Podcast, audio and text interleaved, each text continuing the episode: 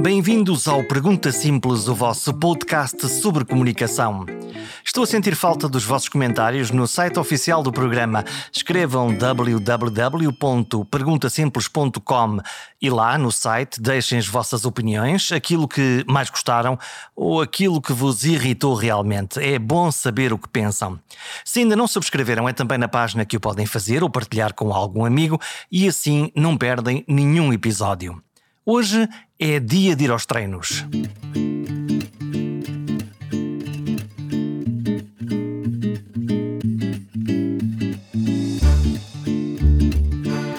Comunicar precisa de treino.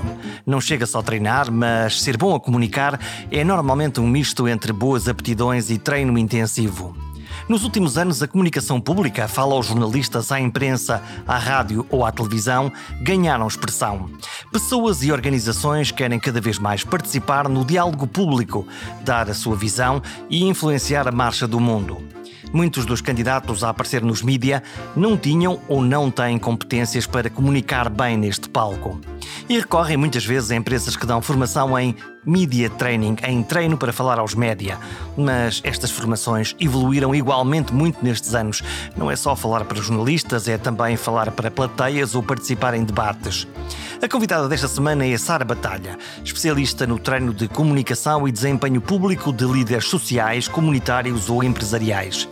Nesta conversa, aprendi como se descobrem tópicos e assuntos verdadeiros para depois partilhar com o público. Primeiro descobrem-se os assuntos verdadeiros e interessantes e só depois se comunicam esses assuntos. Afinal, todos queremos ver e ouvir pessoas interessantes a falar em público. Na gíria de televisão, quem tem jeito para a coisa é chamada de bom boneco, embora a expressão possa não ser do agrado de toda a gente. Gosto dos adjetivos, retiraria, acho que iria mesmo retirar a palavra boneco. Porque a partir do momento que pões a palavra boneco, estragas o boneco. Hum, então o que é que faz alguém eh, parecer muito bem na televisão? Aquelas pessoas que nós vemos e dizemos: Olha, nunca vi esta pessoa, mas eu gosto dela. De facto, quem trabalha em televisão e diz aquela pessoa faz um bom boneco é um elogio. Só que quem não trabalha em televisão pensa que um boneco é um robô. Uma espécie de caricatura. É, exatamente, não é? É artificial. E na verdade não é bem isso que nós queremos dizer, não é? É alguém que tem todas as características que um jornalista ou quem trabalha em comunicação sonha, porque lhe facilita a vida. Então vamos pôr outro significado. Memorável e extraordinário comunicador. Muito bem. Como é que é esse memorável e extraordinário comunicador? O que é que ele tem? Ou o que é que ela tem? Aos dias de hoje é diferente, se calhar, há 10 anos atrás. O, a audiência de hoje não é a mesma, tem outras exigências. A audiência de hoje tem menos paciência, tem mais conhecimento e quer ver alguém que defenda aquilo que acredita, mesmo que não goste daquilo que o outro acredita que é hum. diferente. Hum. É que significa que nós gostamos de pessoas que até nos possam estar, estar a contrariar quando estamos a vê-las na, na televisão. Ah, claro, porque faz-me sentir. Faz-me sentir algo. Não há nada pior do que ter alguém morno em televisão. Porque a televisão, ou a rádio, mas especialmente a televisão, é um meio frio, não é? Retira a energia, retira a emoção. E eu quero sentir alguma coisa, e é por isso que a televisão Vejam, principalmente alguns canais de televisão, não carregam a cor magenta. Ah, pois é. Para vermos os vermelhos lá, para ver o que é que está a acontecer. Pois, claro que sim. Porquê? Porque nos faz sentir mais emoção e as marcas fazem o mesmo. Ora, se eu quero sentir mais emoção, imaginem que emoções então eu preciso fazer sentir a minha audiência para continuar a ouvir mais tempo. Isso consegue-se como? Consegue-se com estratégia, com intenção e também com as mensagens e com, com o conteúdo que eu levo, não é? Agora, se eu vou simplesmente informar, se eu levo apenas números, estatísticas, e se eu não levo o significado e mensagens, levo apenas uma parte de mim, não é? Como é que eu crio emoção sem um significado? Então, alguém que apareça na televisão, num sítio qualquer, pode ser uma apresentação pública, mas dizes tu que eh, não vá lá simplesmente com eh, mensagens estruturadas para colocar, no fundo, para despejar sobre os outros, mas que tenha essa ligação de emoção? Nós não queremos alguém que vai informar. Para, para, isso está lá o jornalista, não é? Ora, esse é o papel do jornalista, eventualmente, talvez, de alguns apresentadores. Se eu vou fazer o papel de entrevistado, então é bom, ou de comunicador, é bom que eu vá comunicar. E comunicar pressupõe uma conexão emocional com a audiência. O tema é que raramente alguém pensa na audiência, a audiência-chave. Ah, eu quero falar para, para a classe A. Esse é o clássico, não é? Pois toda a gente quer falar para a classe A. Ah, o meu público é o expresso. Pois, todos os clientes querem falar porquê para... Que, porquê que é isso? Porquê que temos essa ideia? É uma palermice, não é? Então, como se Portugal fosse a classe A e o expresso... Na verdade, o Portugal é a senhora do talho. Eu adoro a Senhora do Talho, porque a Senhora do Talho representa a audiência que não está nem aí para o que nós vamos falar em televisão. Porque está distraída com coisas mais importantes que é a sua própria vida. Porque a sua noção de tempo é diferente. A moeda de hoje é o tempo. Então, e como é que eu imagino que em todas as pessoas que tu treinas e tu trabalhas com lideranças séniores de grandes empresas e pessoas que por natureza querem aparecer, seja ele qual for o objetivo, como é que tu lhes explicas que, olha, vai falar, mas na realidade não vai, passar, não, fala, não vai falar para o primeiro-ministro, que é um só, mas vai falar aqui para as 300 mil Dona Marias que na realidade são a opinião pública? Todos os nossos clientes conhecem a Senhora do Talho e, aliás, já alguns usaram a Senhora do Talho em algumas apresentações. E ela representa muito bem não o nível de, de inteligência ou de sofisticação, não é? Porque, ai Deus me livre, se, se a minha audiência não é? Não, mas representa a necessidade de chamar a atenção e de cativar a atenção para o meu para uh, o meu assunto. No fundo, Porque às vezes não somos interessantes. Se tu conseguires captar um, a atenção de alguém que não tem tempo para ti e nem sequer está no teu radar, esse pode ser um uh, primeiro termómetro de que a tua comunicação está a funcionar? Sabes quando nós temos o primeiro filho e achamos que ele é o mais lindo do mundo? Para nós é. Os nossos melhores amigos dizem-nos que sim e depois reviram os olhos, mas não é. A verdade é que não é. Ele, ele, quer dizer, é mais uma criança sem dentes, sem cabelo e que tem aqueles todos os temas que nós sabemos, certo? Os clientes são mais ou menos assim em relação às suas mensagens. Todos os seus negócios são especiais e as suas mensagens também são especiais. E as suas empresas são fantásticas, assim como os seus produtos. Só que não. E a ti cabe-te a tarefa de os ajudares a comunicar o que eles têm de extraordinário, mas ao mesmo tempo de lhes dizer se calhar as pessoas que o estão a ouvir não têm grande interesse na sua mensagem e, portanto, têm que trabalhar muito para conseguir passar essa mensagem. O primeiro passo é descobrir o que é que ainda entusiasma naquilo que ele faz. E por isso é que o primeiro passo é o autoconhecimento. E, e isso difere bastante. Portanto, às vezes as pessoas, quando chegam até nós, acham que o media training é onde é que eu devo colocar as mãos, coloca o seu blazer debaixo do tronco e uh, já sabe, vai, vai ser atacado pelo jornalista. Portanto, defenda-se. Fale em círculo e diga apenas aquilo que quer dizer. Uma cassete. Uma cassete. Porque o jornalista é mau. E aí começa o meu trabalho. Uh, e Utilizamos diagnósticos psicométricos, baseado em ciência comunicacional. É um trabalho feito com base no desenvolvimento do cliente e, e na aprendizagem do cliente, onde ele conhece em primeira mão quem é ele enquanto comunicador e enquanto ser humano, qual a sua personalidade e quais são os seus valores morais. Portanto, tu fazes uma garimpagem, tu fazes uma pesquisa primeiro dentro do cliente, dentro da sua mensagem e dentro do objeto que ele quer comunicar?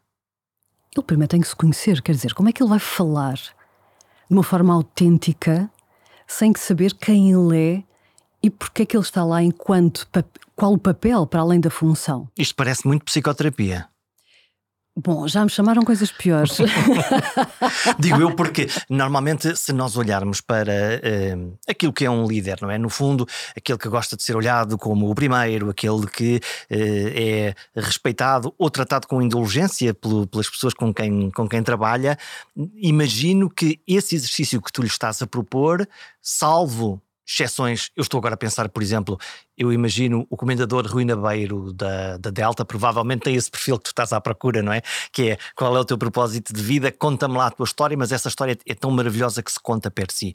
É, a maioria de nós, os normais, não têm não tem esse, esse currículo eh, moral e, e, e, não só, e de boas histórias para contar. Ai, querido Jorge, todos têm histórias maravilhosas para contar. Todos. Então, como é que tu as descobres? Todos. Eh, em primeiro lugar, quando alguém procura, pelo menos, trabalhar connosco, está disposto a fazer esse caminho. Eh, é muito curioso, eh, ao longo destes 13 anos, já treinámos mais de 11.673, pelo menos das últimas contas que fizemos, e há um diagnóstico que nós fazemos onde uma das perguntas tem uma pergunta muito específica: porquê quer fazer este projeto? Qual a razão? Tem várias opções. E a última é porque quero influenciar alguém. Uhum, imagino que te peçam isso muitas vezes. 99.9. quero vender alguma coisa, quero influenciar alguém, quero convencer este poderoso de que eh, o meu negócio vale a pena. Alguma coisa. E então esmiuçamos a palavra influência. E é um tema tão português, Jorge. É tão português. Porque quando entramos em Portugal, eh, não havia mercado para media training. Só alguns sortudos, não é? Presidentes. Não havia mercado, foi como disseram. E descobrimos um nicho. Havia sim mercado para empresas low profile, porque estas coisas da comunicação. Isto, há uns que trabalham, outros que falam. Uhum. Portanto, os, os, grandes empresas uh, optavam por uh, ser resguardados e passar uh, de uma forma cinzenta pelo universo. Claro, Jorge, claro, obviamente. Quer dizer, e, e, e, também pessoas sérias não andam aí a dar entrevistas a tortia direito. Porque isso é coisa de americanos, não é? E alguns brasileiros. Portanto, isto agora já não se pode dizer, já não é politicamente correto. Mas há 13 anos atrás era o que se dizia. E por, por isso, naturalmente, era importante, talvez, melhorar as competências de comunicação interpessoal. Que era outra forma de dizer, se calhar temos que ser influentes. Uhum. Empatia ou serem vistos como relevantes? Manipular. Ah. Ah. Pois. Então, depois de esmiuçar a palavra influência. Portanto, vinham ter contigo à procura de que tu abrisses o livro de feitiços hum. para conseguir manipular o universo. Sim, sim. Portanto. Eh, politicamente correto. Eu quero influenciar o mundo para transformá-lo num mundo melhor, a minha equipa, não é? A minha equipa, a minha empresa. Oh, Sara, quer dizer, na verdade, na verdade, eu queria que eles fizessem aquilo que eu quero, está a ver? Mas Pode isto dá maus resultados ou não? Pois dá. Por isso, é que existe uma separação.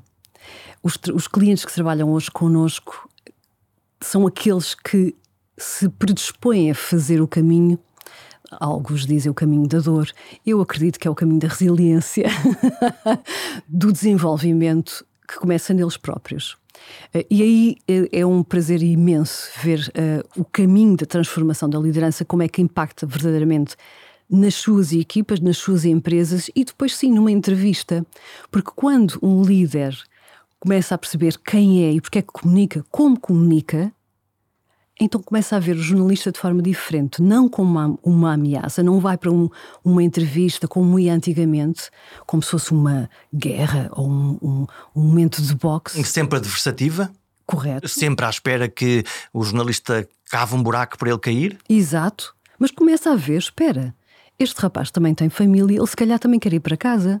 Não tem noção que um jornalista, se calhar, ainda, ainda tem o seu salário recibos verdes e já não tem uma semana para fazer uma peça jornalística. Se calhar por dia faz três.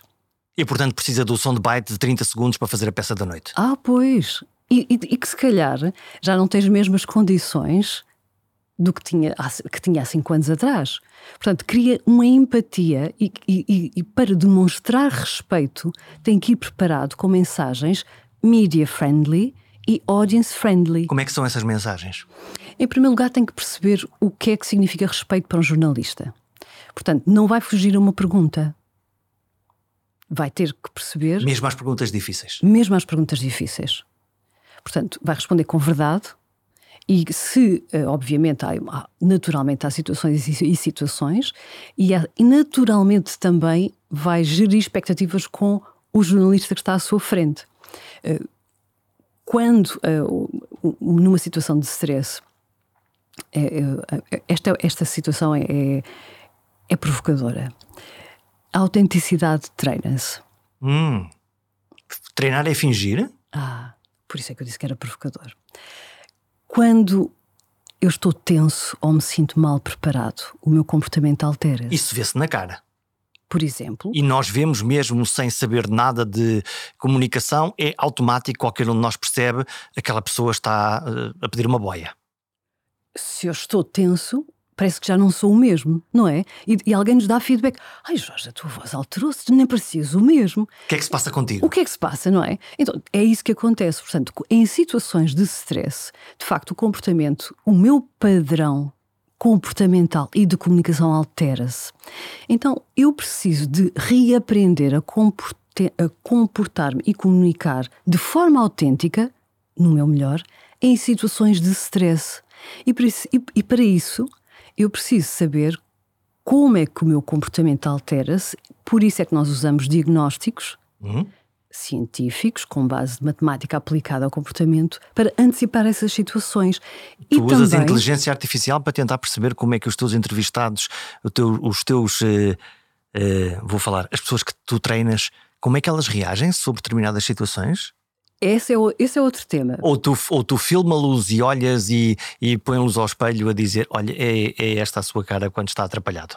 Existe, nós, nós temos várias ferramentas que utilizamos. As duas clássicas, existem muitas ferramentas de diagnóstico comportamental.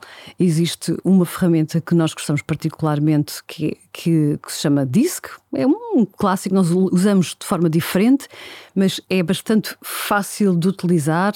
Aliás, basta irem ao site inspiradores.pt e cada um dos nossos ouvidos pode fazer gratuitamente o seu disco. O seu disco. o disco é. O que é que é o disco? O disco é uma ferramenta uh, que foi, tem uma base, um modelo teórico inventada por um senhor uh, psicólogo americano uh, de nome William Marston, o inventor do polígrafo. Odia. Ah, pois. Ele lançou um livro fantástico, The Emotions of Normal People. Criou também Nesta a altura, metade da, da, nossa audiência, dos psicólogos em particular, quando usamos a palavra normal, já morreram. ele, ele uh, as grandes correntes uh, de psicologia basearam uh, toda a parte cognitiva comportamental nestes modelos. E tu aproveitaste isso para, para usar isso como ferramenta? Existem muitas ferramentas, eu gosto desta particularmente porque é fácil. Sim, é fácil para qualquer pessoa a compreender e utilizar. Utilizamos outra também para que o cliente compreenda os seus valores pessoais. Porquê? Jorge, um comportamento tem um valor por trás. Portanto, aquilo que eu valorizo faz-me tomar decisões. Olha, e agora as perguntas difíceis. E quando e se te sair um alguém muito parecido com um psicopata? Já me aconteceu. Porque quando nós estamos a trabalhar com pessoas de bem, com valores muito bem fundados, comunicar pode ser uma técnica e, no fundo, uma, um estadio mental. Olha, tu vais comunicar e para isso preocupa-te com isto e com aquilo. Trabalhar com alguém que tem características ou está num determinado lugar, mas tem esses eh, traços de alguém que, no fundo, não quer saber dos outros, imagino que não seja uma tarefa fácil. Conto três casos tudo ouvidos. Lembro-me de um caso específico onde, bom, em primeiro lugar, nós costumamos. A nossa equipa é multidisciplinar, o que significa que. Uh, um disclaimer. Nós não trabalhamos com jornalistas no ativo. Uhum. E agora uma provocação. Acho que tem que haver deontologicamente uma separação muito clara entre quem faz jornalismo e quem faz uh, treino de, para, para estar no espaço mediático. Sim, porque é uma ação comercial. Podemos lhe chamar formação. Mas eu vejo o que é que acontece depois. Para mim, é, é, cada um tem a sua opinião, é uma ação comercial e que pode ser. pode causar um resultado indesejado para ambos. Pode haver um conflito de interesses, no fundo. Pode, portanto. E por isso nós não trabalhamos com jornalistas no ativo na nossa equipa. Temos diferentes experiências, desde uma pessoa com especialização em coaching vocal até psicoterapeutas, portanto, com diferentes experiências. E por isso temos pessoas que, naturalmente, quando alguém nos procura, nós fazemos pesquisa sobre a mesma pessoa. Houve um dos clientes, há uns anos atrás, que por acaso estava a ser indiciado num processo. Hum, falou sobre isso? Não teve muito tempo. Portanto, nós uh, agradecemos o seu interesse em querer trabalhar connosco e tivemos que o recusar. Hum. Explicando a razão pela qual. Eu imagino que no caso de uma empresa uh, de comunicação e que tem a capacidade de treinar pessoas para bem comunicar, uhum. que uma das coisas que faz com que a necessidade se agudize é haver uma crise lá em casa e, no fundo, dizer: Sara, oh meu Deus, acabou de me acontecer isto, a minha reputação está em jogo e preciso de ser salvo agora que são três da tarde porque me convidaram para ir ao noticiário das oito. São três casos, Jorge. Repara que uma coisa é quando nós dizemos, porque sabemos antecipadamente que o cliente de facto tem valores diferentes ou que está num processo que pode ou não ser culpado, certo? mas há uma preferência nossa de recusar. Outra é descobrir, a meio do processo, aquele cliente tem um problema patológico, portanto, é uma nossa preferência de despedir o cliente. Já nos aconteceu despedir um cliente. Outra coisa é descobrir que, por mais que o cliente queira trabalhar connosco, é um caso que não é adequado. Como é que eu ia dizer isto?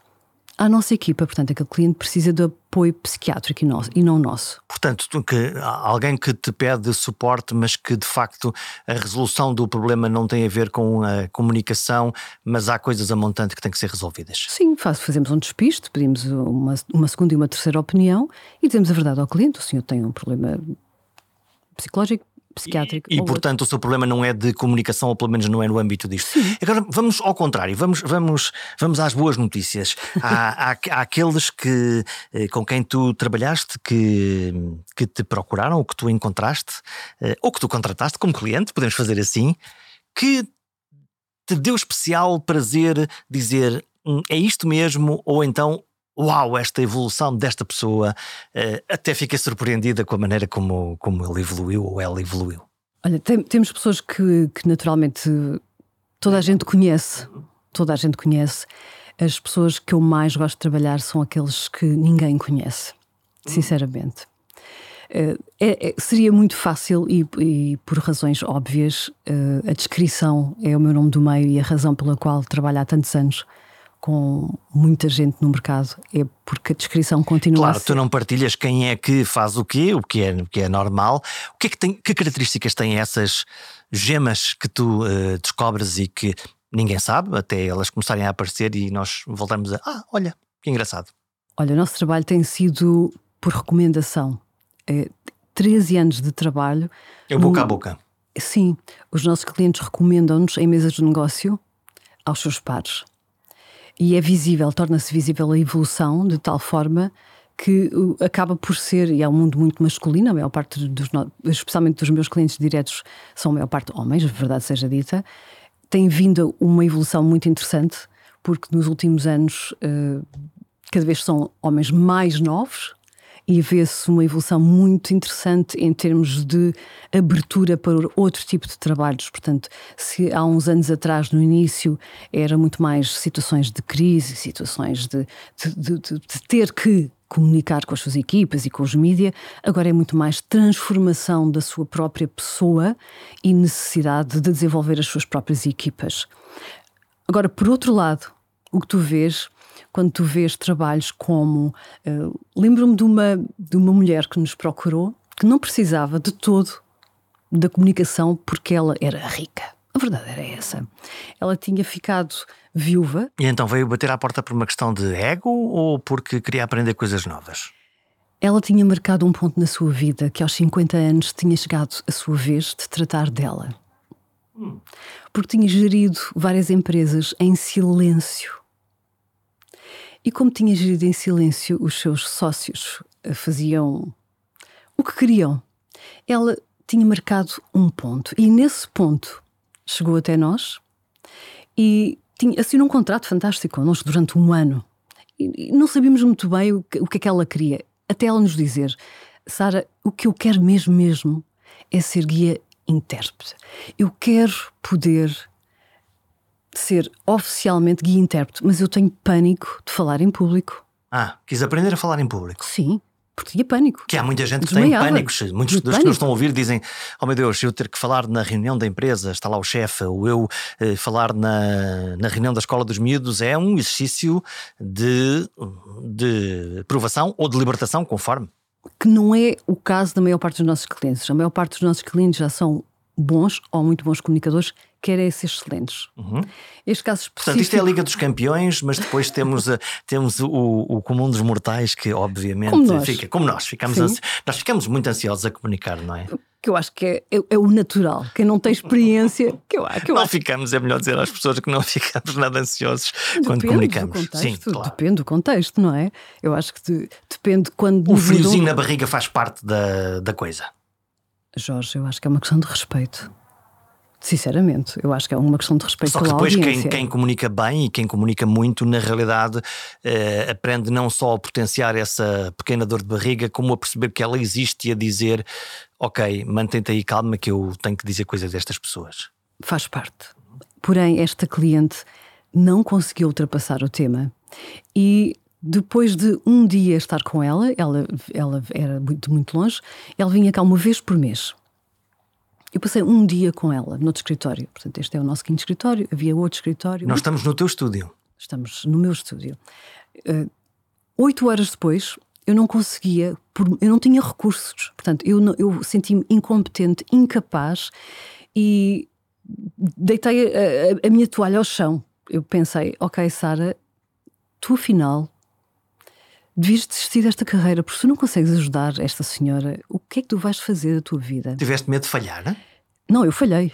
Hum. Porque se eu não conseguia ajudar esta senhora, quer dizer, o que é que eu ia fazer? Eu cheguei, entrei eh, desesperada no gabinete do meu sócio e disse: Olha, eu vou, eu vou devolver todo o dinheiro a esta senhora e eu vou-lhe dizer que eu não a posso ajudar. E, e, e, e vou-lhe pedir desculpa, eu vou encaminhá-la para outra, para outra pessoa, não, não, não tenho recursos. E no momento em que eu entro no escritório, ela estava com os olhos brilhantes a olhar para mim e antes de eu abrir a boca, ela diz-me: Sara, eu apenas quero agradecer-te porque foi a primeira pessoa que não desistiu de mim. Um clique. Eu engoli em seco, Jorge. Respirei e disse-lhe: Sim, Elizabeth, eu não vou desistir de si. Aqui, quase, na realidade, quem eh, tu foste cliente dela e não o contrário, não é? Foi uma lição. Foram dois anos de sofrimento para as duas. Tem uma prova de resiliência também de alguém, de alguém que tem uma, um ponto fixo, que percebe que alguém a pode ajudar e, portanto, uh, vamos em frente. Eu não podia desistir, era uma questão de honra. Eu tive que encontrar recursos onde eu não sabia que tinha. Eh, de facto, havia um tema aqui profundíssimo. Uh, usei todos os recursos que tinha e que não tinha. Esta mulher maravilhosa hoje, é importante saberem que ela hoje deve ter bem uns 56, 57. Ela vai discotecas sozinha, Jorge. Ela janta sozinha, ela é guia intérprete, ela faz vídeos sozinha. Isto não tem nada a ver com comunicação, pois não? Ou tem tudo a ver com comunicação? Tem a ver com a nossa missão, a que todos e cada um possam comunicar o seu valor quando querem. Hum. Olha, agora que estás a falar de ela faz vídeos sozinhos, obviamente os miúdos nos TikToks desta vida e Instagrams fazem-no Sempre, não é preciso uh, dar dois passos para, para perceber. Uh, este é o mundo onde, uh, não digo que a televisão já morreu, porque também diziam que a rádio tinha morrido e afinal não morreu nada, mas é um momento em que a comunicação em direto, online, com as redes sociais, ganhou um espaço muito forte, para o bem ou para o mal. Porque eu imagino que uma coisa é tu trabalhares com alguém que vai trabalhar, que vai responder a um jornalista profissional numa rádio, numa televisão, num jornal.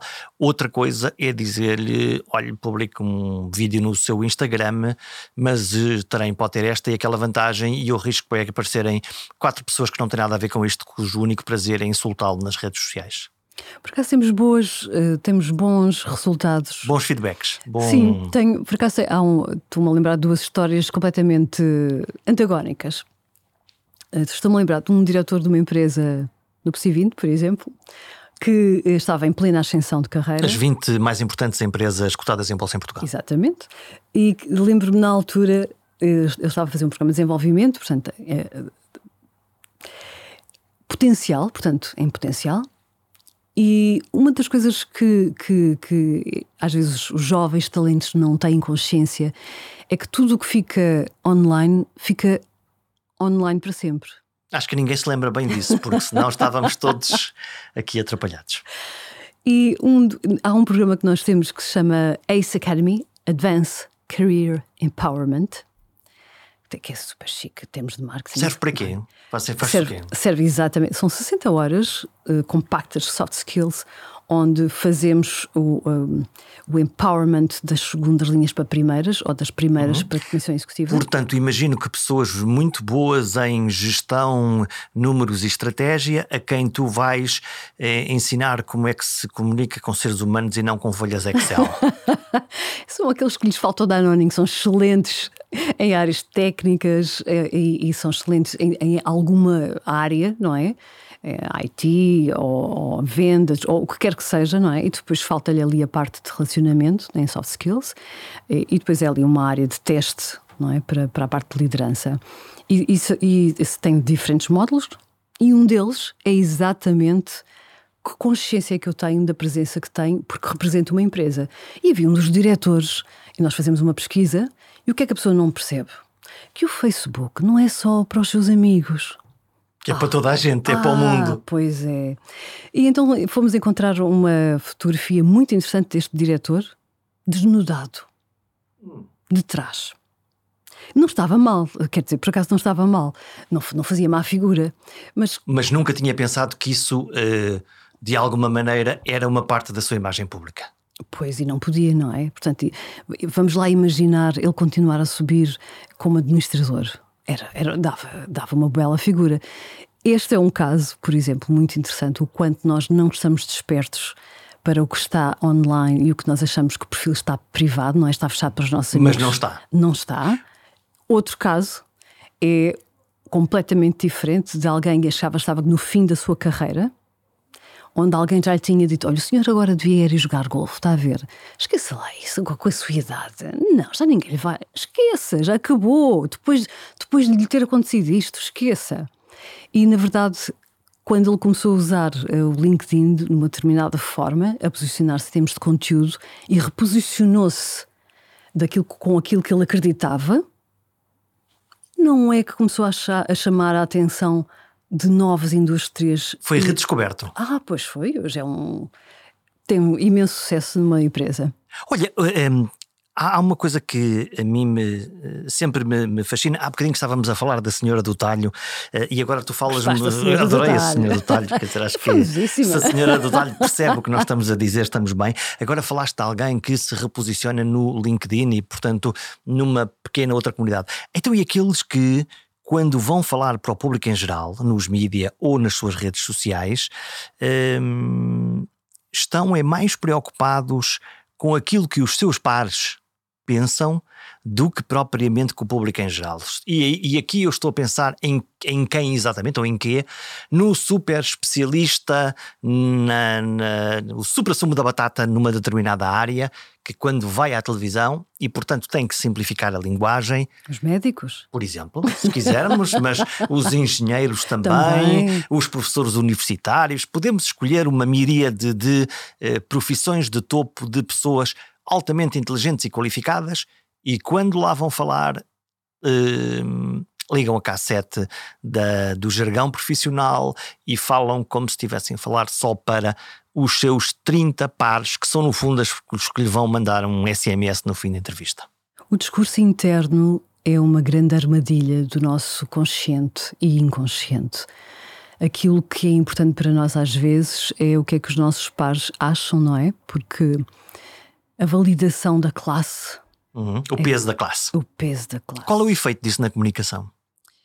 Limita-nos.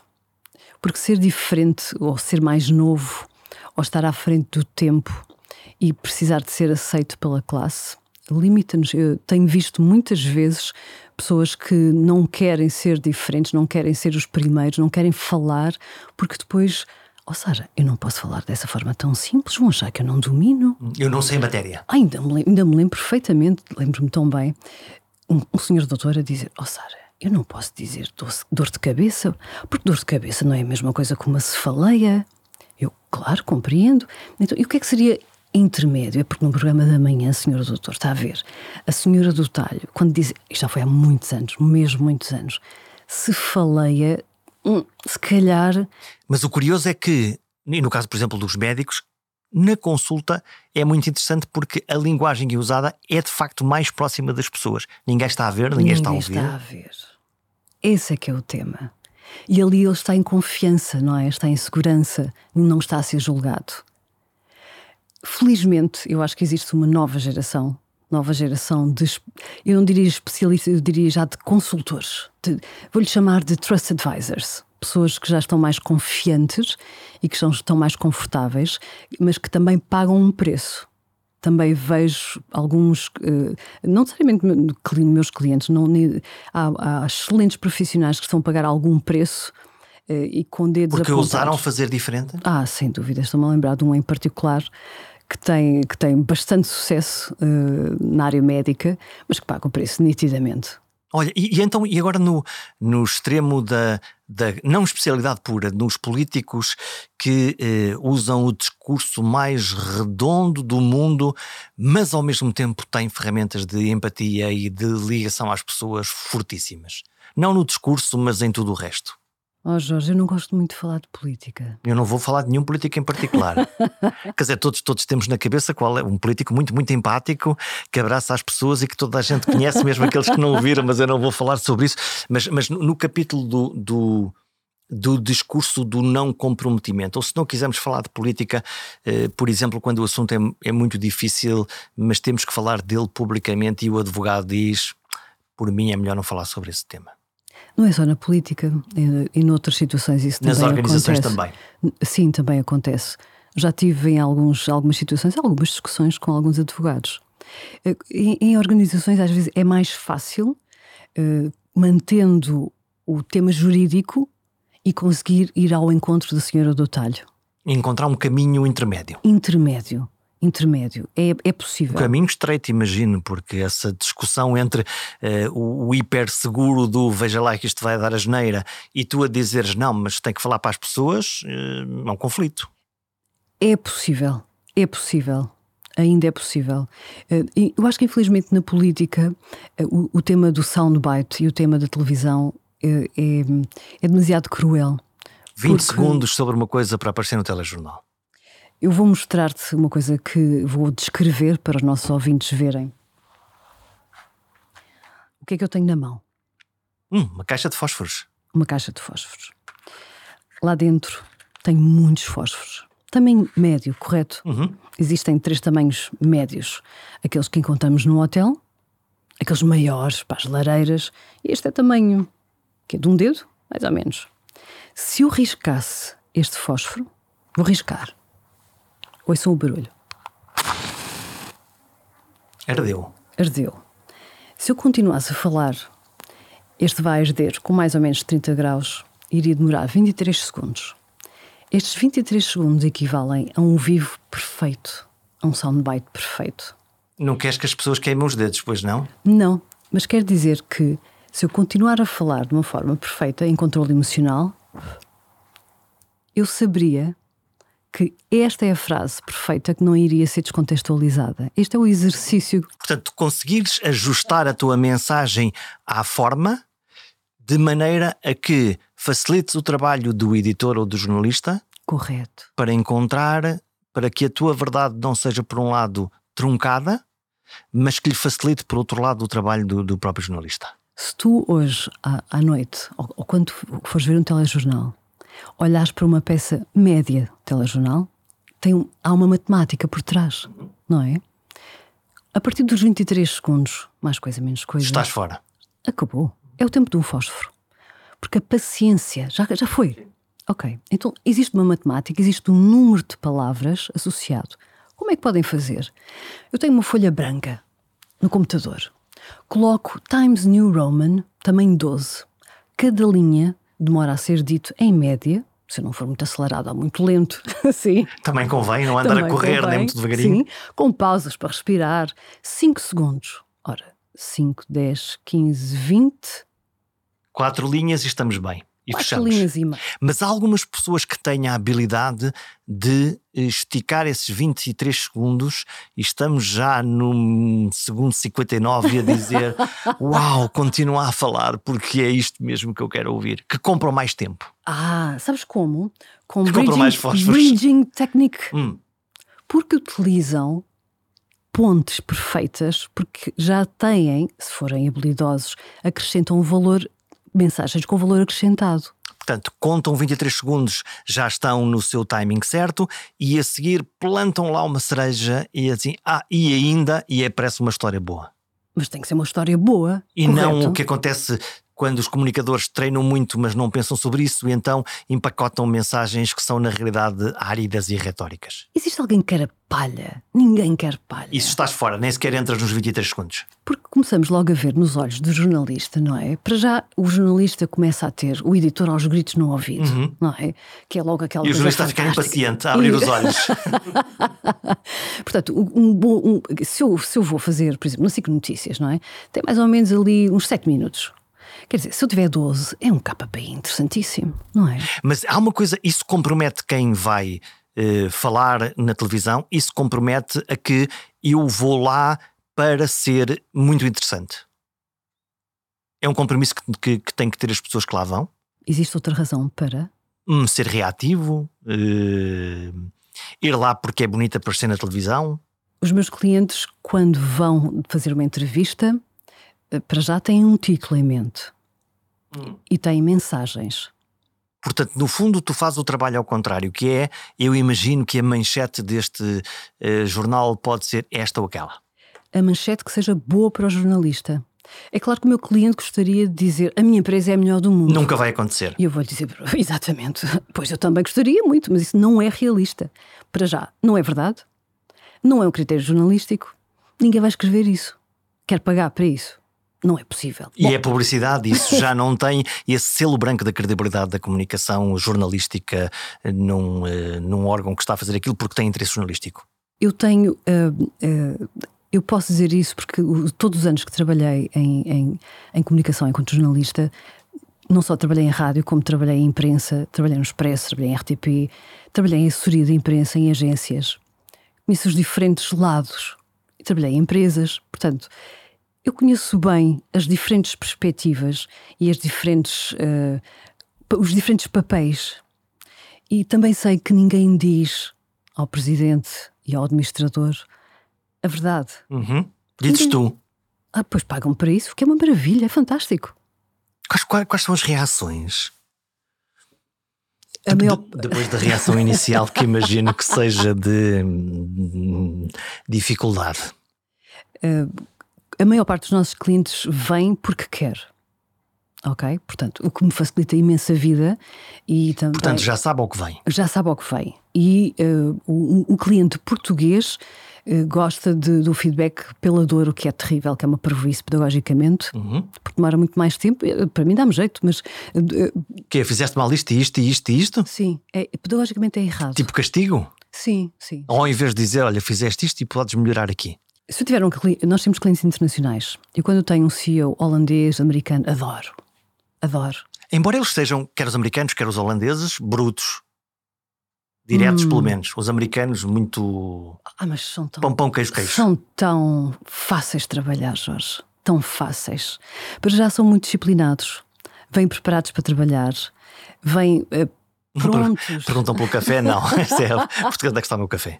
Vêm prontos. Quer dizer, o, o- o líder português foca-se no, que é que- no que é que eu fiz mal. Uhum. Diz-me diz o que é que eu fiz mal. Curioso. É, é muito interessante a parte cultural. Eh, o, o líder português, de uma forma. Claro que estou a fazer uma generalização, certo? Procura o defeito em vez de procurar o Sim. potencial? Sim, eu digo- eu digo-lhe assim: olha, o senhor tem esta força em termos de comunicação, vamos focar como gerir a força. Vamos usá-la. Vamos usá-la, temos é que usá-la de forma a não se tornar um excesso. Não, vou dar um exemplo. Eu tenho um líder que é direto. Fó- Ótimo. O que é que eu não quero? Eu não quero que se torne um excesso, porque o excesso das nossas forças pode transformar-se numa fraqueza. Exemplo concreto. Eu tenho uma pessoa que é direta num direto. Rapidamente pode, em stress, pode tornar-se diretivo, Um bruto. Autoritário, agressivo, cruel. E a percepção das pessoas é: uou, wow, o que é isto? Ora, e de repente. Uma boa característica transformou-se numa catástrofe. E nós não queremos isso. Então eu, eu quero é que este, este, este, líder ou esta mulher líder, não é? Aprenda a controlar a sua força, porque isso é o mais fácil e é o mais simples de controlar, em vez de estar preocupado. Mas eu queria era ter humor, Sara, e ser inspiracional. Ah! Isso é um clássico. E um pedido difícil. É o mais difícil. Porque quem é muito direto nunca terá a subtileza de uma boa piada e uma boa piada é também seguramente em alguns momentos um risco escusado. Especialmente em quem é muito direto e ainda está neste caminho de, de autogestão emocional, uh, é, sim, sem dúvida nenhuma, quer dizer, porque não tem noção, não é, de quando usar o humor e que tipo de humor. O melhor humor deste, deste, deste estilo de personalidade é o humor autodepreciativo. O que também não funciona propriamente numa, numa entrevista mais séria, pode eventualmente funcionar num programa de humor. Depende. Depende do contexto. Depende do contexto, depende do contexto. Mas para este tipo de, de personalidade uh, não é adequado porque este tipo de líder vai se sentir vulnerável. E é um dos seus maiores medos é que se aproveitem dele. Portanto, não faz sentido. Mas se for para um, para um estilo de líder mais social, mais descontraído, está perfeitamente à vontade porque não tem esse problema com o espelho e pensa que se a coisa não correr tão bem é uma coisa que ele vai uh, aceitar. Perfeitamente. Está confortável com isso. Então é crítico saber quem é, qual é a personalidade, quais são os seus medos, as suas motivações, para que eu adequo não só o feedback, como a preparação, como a metodologia e como também, naturalmente, a forma como adequo não é? a intensidade. A potência da, da comunicação. Exatamente. Estamos praticamente a fechar o tempo, o tempo corre. E o efeito? Que efeitos têm estas pessoas que tu treinaste e que um, eram virgens na mediatização da sua mensagem? O que é que recolheram de volta? Olha, em termos de negócio, uh, o que nos dizem e o que eu vejo é que quem mais investe, mais colhe em termos de negócio podemos achar que tem a ver com vaidade. Ah, ah ele quer ser bom comunicador, para depois darem-lhe uma palmadinha nas costas. Ai, senhor Presidente, ai que bem que, ai, que bem que esteve. Mas isso não serve para nada, não é? Portanto, o, o meu KPI é muito bem, teve a palmadinha nas costas e, e a seguir vai perguntar: e qual foi a mensagem que passou? Que é o crítico nesta conversa. Completamente. Portanto, se não foi o que estava planeado. Falhou o ato de comunicação? Completamente. Portanto, eh, falhámos os dois não foi atingido o KPI. Portanto, há uma mensagem antecipada que, com métrica específica e com número de palavras específico pré-desenhado. conseguiu ou não conseguiu? E às vezes vai mais longe, Jorge. Lembro perfeitamente. Uh, aliás, até foi. Não, por acaso não foi, neste, não foi neste estúdio, foi no outro estúdio. Lembro-me de um presidente de uma instituição financeira onde o KPI era um telefonema. E ele recebeu um telefonema? Ah, pois recebeu. Recebeu. Porque podemos detalhar uma entrevista não... Desde que o telefonema não seja você está despedido. não, não, de todo, de todo, de todo, de todo. Porque às vezes uh, um momento de comunicação nós podemos achar que é para a senhora do talho, não é? Mas eu posso estar num painel, por acaso era, até era num painel, era um momento de mídia, tudo bem, mas a audiência-chave daquela pessoa era, eram as pessoas que lá estavam. Era uma pessoa que estava ao seu lado e portanto há uma exposição direta e no fundo, uau, eu não conhecia esta pessoa que estava aqui ao meu lado. Exatamente. E fazendo antecipadamente esse trabalho, não é? Portanto, se eu souber exatamente porque é que estou naquele sítio, qual é o meu objetivo, a minha intenção, o meu propósito, o que, é que, o, o que é que eu quero retirar dali, eu posso desenhar a minha mensagem a pensar no perfil comportamental da pessoa, não é? e então saber qual é o, o que é que eu quero retirar também financeiramente, comercialmente ou em termos de influência. Ou então, melhor ainda, uh, farejar no meio de uma dessas sessões que acabou de aparecer uma oportunidade de comunicação absolutamente extraordinária e sair do guião e aproveitá-la? Por exemplo, uh, os meus clientes sabem, e agora toda a gente pode fazer exatamente o mesmo, que nada melhor do que ser, por exemplo, o primeiro num painel e medir o seu nível de influência. Como? Se eu tenho uma mensagem forte, os outros vão se referir a mim. Vão atrás. Exemplo, como disse o Jorge Correia, como disse o Jorge Correia, Portanto, vais contaminar completamente todo o diálogo daquele painel. e aí vês, fui ou não influente. Ou então, se falares no meio, conseguires virar a agulha e, e, e redirecionares o pensamento sobre aquele painel. Se ninguém disser o teu nome, passaste indiferente. Não existes. Ora, é, é prova do algodão. A prova do algodão é sempre o interesse da audiência no comunicador. Um comunicador lento, aborrecido, cheio de tédio ou vazio de ideias e emoções é rapidamente descartado pelo público. Eu não quero ouvir esta pessoa. Porque a comunicação depende exclusivamente do julgamento da audiência. É por isso que tantos comunicadores quase tecnicamente perfeitos falham, enquanto que outros, mais genuínos, mas sem tantos recursos, afinal nos acabam por encantar.